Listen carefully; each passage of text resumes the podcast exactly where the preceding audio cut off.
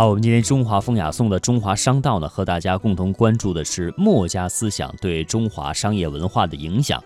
我们来看一下墨家思想具体跟我们中华商业文化的关系啊。总的来说呢，墨家思想是以它兴起于民间，影响于民间，而深刻的、广泛的影响着我们中国的历史和社会。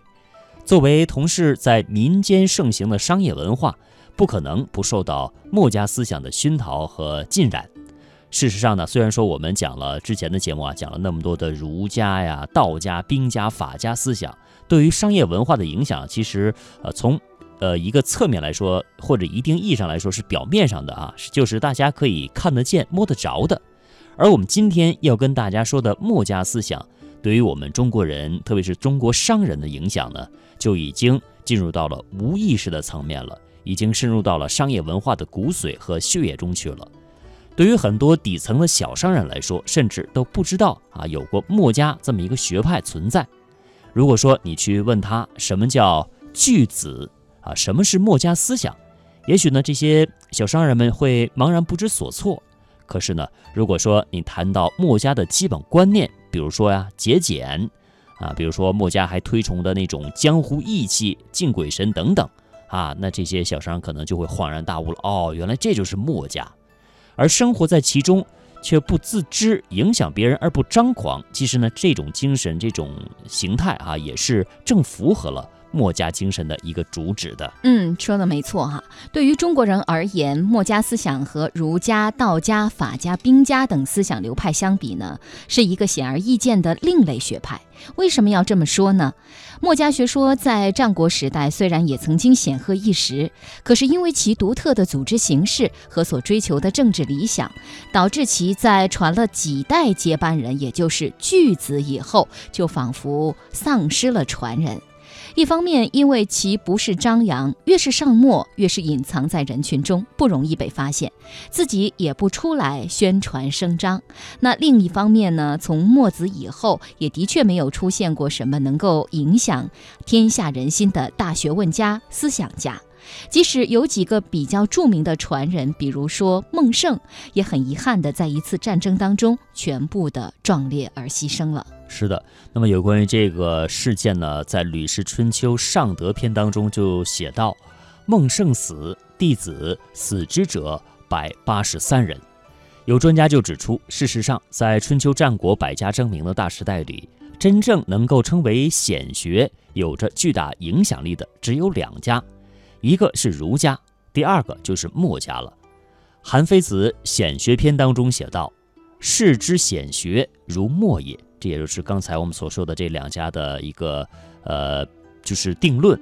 那么《盐铁论晁错大夫语》当中写道：“日者，淮南子衡山修文学，招四方游士。山东儒墨，闲聚于江淮之间，讲义集论，著书数十篇。”那能够召集这么多的门徒，可以和儒家的门徒相抗衡，可以看出当时的墨家思想是何等的声威显赫哈。然而呢，墨子这么一位墨家学派的开派祖师，司马迁在《史记》当中却仅仅有可怜的二十四个字的记载，是这样写的：盖。墨翟，宋之大夫，善守御，为节用。或曰并孔子时，或曰在其后。那么，连他具体的生卒年月都没有搞清楚。其实，这也可能就从侧面啊说明了两个问题：一个呢，就是墨子他确实出身比较贫贱，不过是一个普普通通的工匠而已。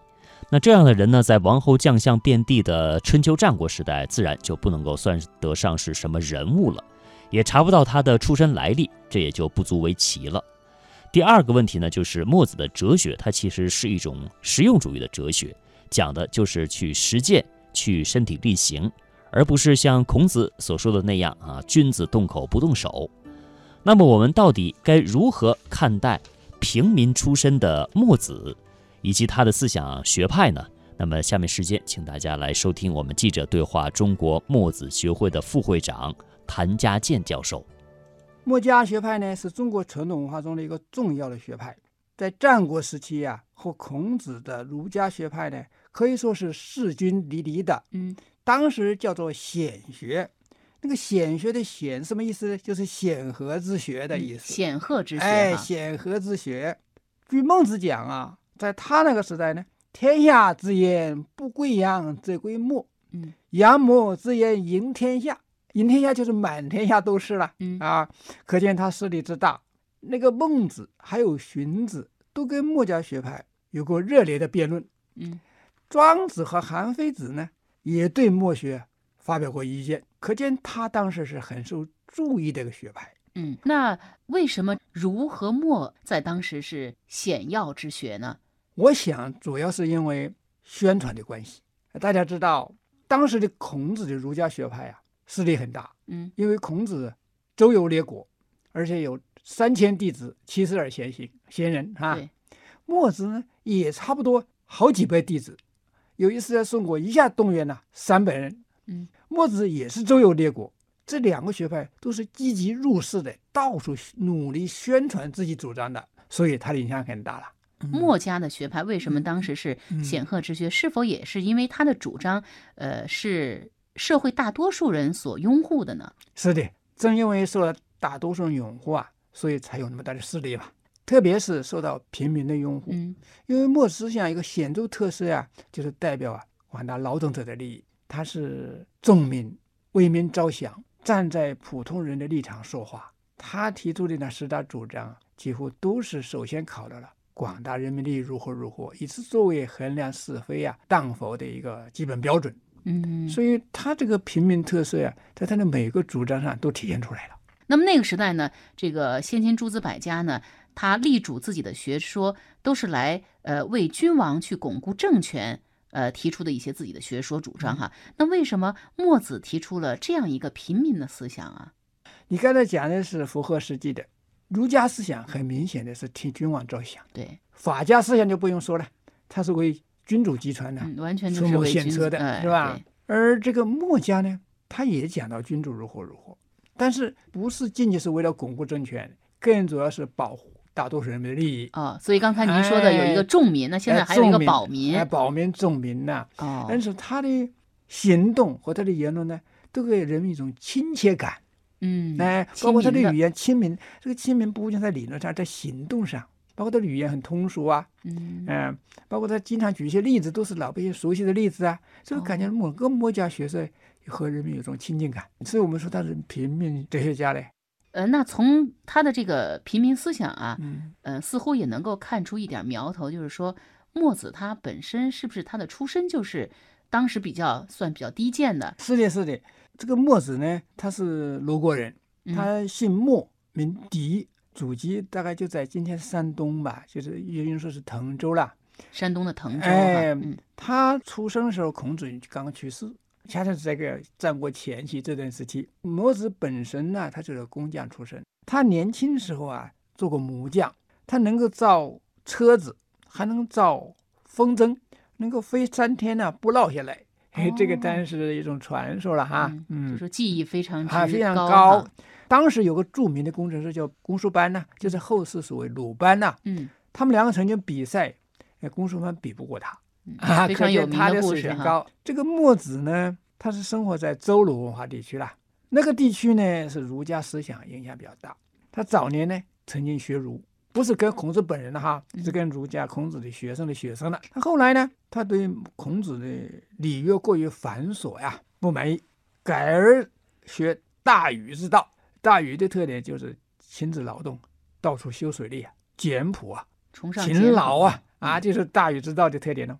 他最初呢，恐怕就是一个工匠，边干活边学习边读书了。嗯后来呢，有了一点成绩以后啊，有一个学识啊、地位之后呢，他就剧读讲学了。他到过齐国、楚国、宋国、啊魏国、越国，也是周游列国了。到处宣扬扬他自己的主张，向这些国君宣传，也向各国的大夫们宣传，嗯向带兵的将军们宣传，也跟普通老百姓接触，也跟这个儒家之徒啊辩论。他后来呢，据说是担任过宋国的大夫，哦但是这个是传说了啊，嗯被人陷害下狱，那最后是怎样呢？不清楚。有很多他的记载是呃很少的呃，哈记载的不详，比较少。嗯，那传说墨子总是穿着草鞋，在山东滕州墨子的故乡，嗯这个墨子的雕像就是穿着草鞋那种形象啊。啊，他穿草鞋啦，以野菜为食啦，以草绳为为衣为衣带啦，这都是有记载的啦。他经常吃了上顿没有下顿了。嗯那在一个地方没有住几天呢，就要搬家。后世有一句话呢，就是“孔隙不相卵，那么兔不得钱”。这两句话的意思就是孔子啊，周游列国的时候呢，那席子都没有睡热了，就要嗯搬家。墨子呢，他到个地方呢，垒锅灶做饭，那锅灶的后头烟筒啊还没有熏黑就搬家，可见他和儒家制度一样呢是经常流动的，流动性很大的。墨家学派和儒家学派还有所不同在哪里呢？他要自己安灶啊吃饭的，要喝野菜汤的，嗯要用草绳系衣服的，可见他是下层的，生活贫穷的。那您刚才也说到，嗯呃，墨家这些学徒呢有好几百人啊。对对对。那墨家都是由哪些人组成的呢？他们嗯为什么能够形成这种关系非常紧密的一个团体呢？嗯，墨家学派的弟子现在有姓有名的记载有二三十人，这里头看得很清楚，有大弟子，就叫秦华黎啊，这个是在墨子以下，他是地位最高，呃，言论也最多的。嗯，还有一些学生呢，墨子要求他必须提供同伴的呃饮食盘缠，嗯，呃，也就像墨家团体里头提供一些经费吧。看来他们是有这个制度的。有的学生出去以后碰到他的同学没有得到很好的招待，还不满意，也跟墨子反映。这看起来墨子家学派啊是一个有组织的一个集团，那个首领叫巨子，而且代代相传。所谓巨子就是我们说的哎掌门人这样的哈。哎，就是嗯老大了，嗯 然后这是叫老大 对了啊。嗯，墨子的弟子呢，纪律性很强，就像这个一个在一个军营里一样，哎纪律非常的严明哈强。嗯你看他们学习不光是读书，也学习射箭，也嗯，学习军事。呃，在一次支援宋国抗击楚国的一个战斗当中，墨家学派一下子动员了三百人上城墙，可见他哦平时有有训练有组织。嗯如果是临时凑，是凑不起那么多人的。墨家学派呀、除了遵守国法呢，还要执行墨家的家法的。嗯啊、这个很特殊啦。对呀，这个去过秦国的一个墨者，就是墨家弟子啊，墨家也是叫也是是巨子了，就是第哦几代不清楚了。他叫夫吞，他的儿子杀人，按照秦国的法律呢，呃，应该死的。但是呢，秦王呢，因为他父亲年老而赦免他，就说你只有这一个儿子啊，我就赦免他，免他死罪吧。可是夫吞这个墨家巨子就对秦王说：“大王，你开恩赦免了我的儿子，可是我呢，还要执行墨家的家法。墨家家法是什么呢？就是杀人者死，伤人者刑。我不能不执行墨家的家法。结果终于他把自己的犯了罪的儿子处死了。可见他们执行墨家的家法呢，毫不留情的。嗯，是很平等的哈，哎不管是是谁的哎铁面无私嗯，铁面啊，无私对自己儿子也是要执行这个家法嗯啊，国法赦免了，家法还不能容。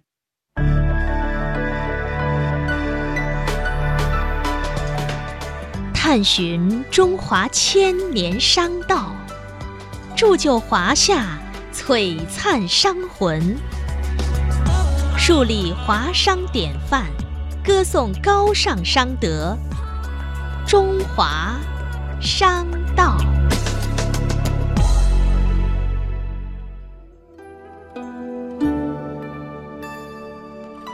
好，刚才呢，我们是一起听到的关于平民墨子的他的一些思想和他的一些活动传承。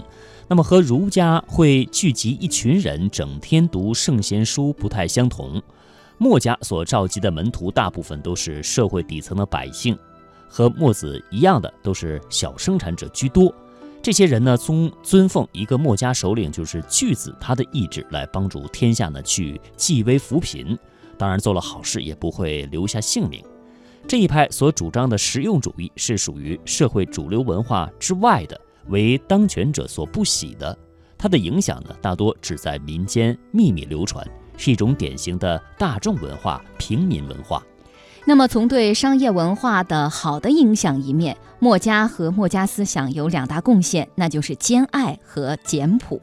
兼爱呢，一一承载了中国商人走向全球共赢的超级航母；简朴帮助了中国商人持家持财的传家宝。那下面的时间，我们继续来听中国墨子学会副会长谭家健教授介绍墨子的实用思想对我们今天的启迪。墨家学派呢，还有一个特点就是不怕牺牲，赴汤蹈火，死不选种，嗯就是为了团体的利益，为了这个集体的理想，他们是不怕死的，嗯可以这样讲。死不选种就是死了也不会后退的。呃，死也不会后退，啊不会转着脚跟哎往后走脚后走，嗯是这个意思。哎，有一次呢，在楚国，也是墨子死后哈，当时的墨家巨子叫孟胜，带了一百多个、一百二十位弟子啊，在阳城地方守城。阳城这个城守不住了，这个孟胜就派两个墨家弟子，把他的巨子这个地位啊嗯，传给另外一个接班人，叫田襄子。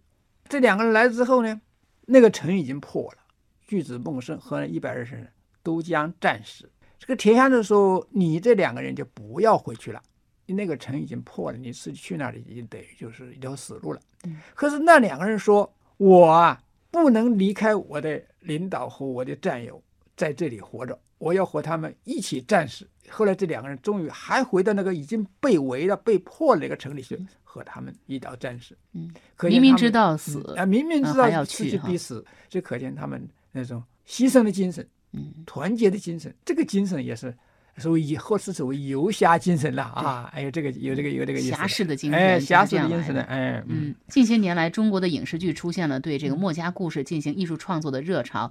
那这些影视剧中的这个墨者形象，大多都是游侠呀、豪侠。那墨家一开始就是以这种身份的形态出现的吗？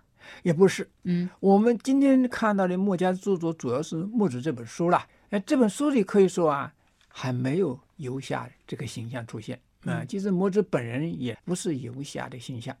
刚才我说的这个故事啊，哎，嗯墨子书里没有这个，是后别的书里记载的。那墨家学派后来变为游侠，一般认为是秦汉以后了。哦，哎，战国时期呢，这个现象还没有出现嗯。是不是因为秦汉以后，墨家学派就慢慢没落了？哎，他还流入下层了。哦，呃，在上层不受重视呢，在下层呢开展活动呢，就以此为特色了嗯啊。这个因为特它本身也反映的是平民思想，所以哎它根植于平民当中，哎可能就在平民当中更容易流行打抱不平啊，啊为平民去行侠仗义啊，这是后来的事情。啊，墨家学派呀、哎，以巨子相传呐、第一代巨子领袖当然就是墨子了，对，第二代呢就是秦华黎了，就是嗯他的大大弟弟子子了啊。再往后就不清楚了。之后我们据其他的书籍记载呢，墨家学派就分为三大派，而且这三派互相辩论啊。嗯你说你是真魔，我说我是真魔，呃，说另一派叫别魔，别魔就是支派了，非真的了哈。再往后就到秦汉以后就有游侠色彩了。但是呢，呃，秦汉时期墨子啊还是有人读，有些书还是提到。魏晋以后有人注过墨子，再往后啊就很少人注意这个书了，不是像儒家那样啊定于一尊，大家都读，到处传播。墨家的影响越来越少。韩愈曾经提到他，嗯哎，对，韩愈比较哎韩愈对他比较尊重他的，对哎，很很肯定的。再往后呢，墨家这个书呢是被道家看中了。现在我们看到的墨家这个墨子这本书呢，是道教徒放在道藏里头印出来的，流传至今的。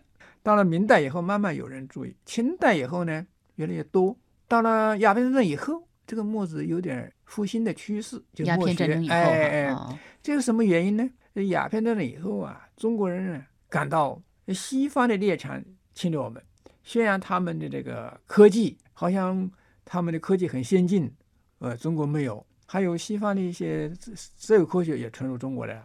在这种情况下呢，中国许多知识分子呢，回过头来看自己的经典，哎，发现墨子里头啊，有些东西跟西方相似哦。呃，西方的自然科学的墨子里也有了，还有西方的那个讲逻辑学的东西啊，呃，墨子里也有了。于是就研究墨子呢，来对抗西方。有的人甚至说，西洋那些东西啊，从我墨子学过去的。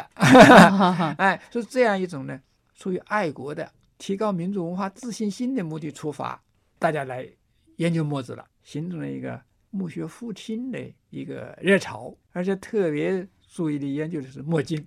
就是呃呃，关就是于科自然技的那科科技那部分哎，嗯和逻辑学的部分，这个是从这儿开始的。墨子现在我们看这个书呢，一共有五十三篇，分为五组。嗯最核心的呢，就是墨家十论二十四篇。墨家的十论就是墨家十大观点啦，嗯啊，就是兼爱非攻，尚贤善同，节用节葬，非乐非命，尊天命鬼。这个实论呢，一共有二十四篇文章，这是一组，这是核心。呃，另外呢，还有嗯七篇呢是专题论文性质的，哦还有嗯六篇呢是语录性的，啊、像哦《论语》那些，还有六篇呢叫墨经。这个墨经呢就很难懂了，基本上讲的是逻辑学和自然科学嗯啊。墨子还有第五组文章，就是最后的十一篇文章是讲军事技术的，就嗯军事防御工程的。呃，我想关于墨子的总体的特征呐、墨子有三大特点。第一个呢，墨家学派是实践性的特点，注重实践性注，重实践，它不是纸上谈兵，不是玄虚之学、无以自辩，它是要付诸实践的，是一种行动纲领，是说了就要做的。嗯我们可以比较一下，道家学派啊，它是比较虚玄的，对，道可道非可道，很难懂的。嗯孟子的学说当时也是被人认为是迂阔。什么叫迂阔呢？就脱离实际。墨子呢，的确是更贴近实际了，而且他认为我这个一定可以做到的，他是这样很坚定的信心的，还跟别人辩论过的，这是非常突出的言必信，行必果行必果。嗯那这只要我去做啊，只要大家去做，我的兼爱的理想一定可以实现，我的非攻的理想一定可以实现，他自己去实践，嗯所以他在他哎的这个墨学的团体当中哎，去付带着他的。团体去实践他的理想。嗯嗯，这个很突出的，他都是积极宣传的，别人不用我也宣传的。曾经这个越王呢是看中了墨子的学说，很好，准备给他五百之地给他嗯作为采邑。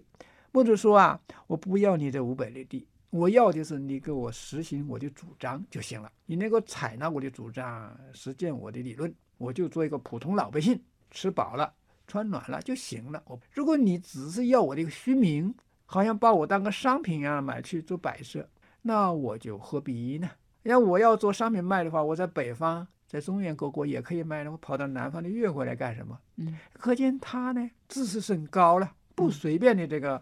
就是依附于人呐、嗯独立的意识很强嗯，自尊的意识很强。他这他是要实现主张的，不是为了这个功名富贵啊，他的人格是非常的高尚的哈。高尚的。对第二个是他的批判性，墨子是和论和别人论战当中产生自己的理论，就是说他有破有立的。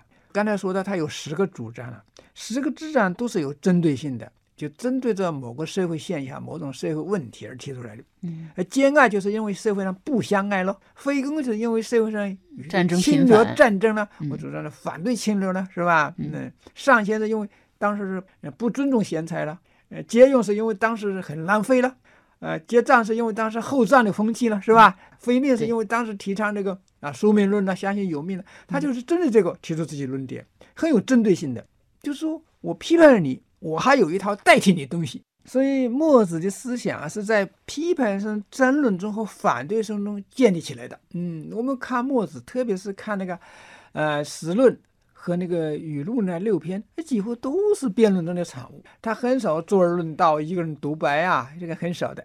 第三个特征呢，就是通俗性。嗯我们开头就讲了，墨子是平民哲学家或平民思想家，对，在这个通俗性上呢，也表现出来。他的对象就是老百姓，所以他讲的道理呢，很容易懂。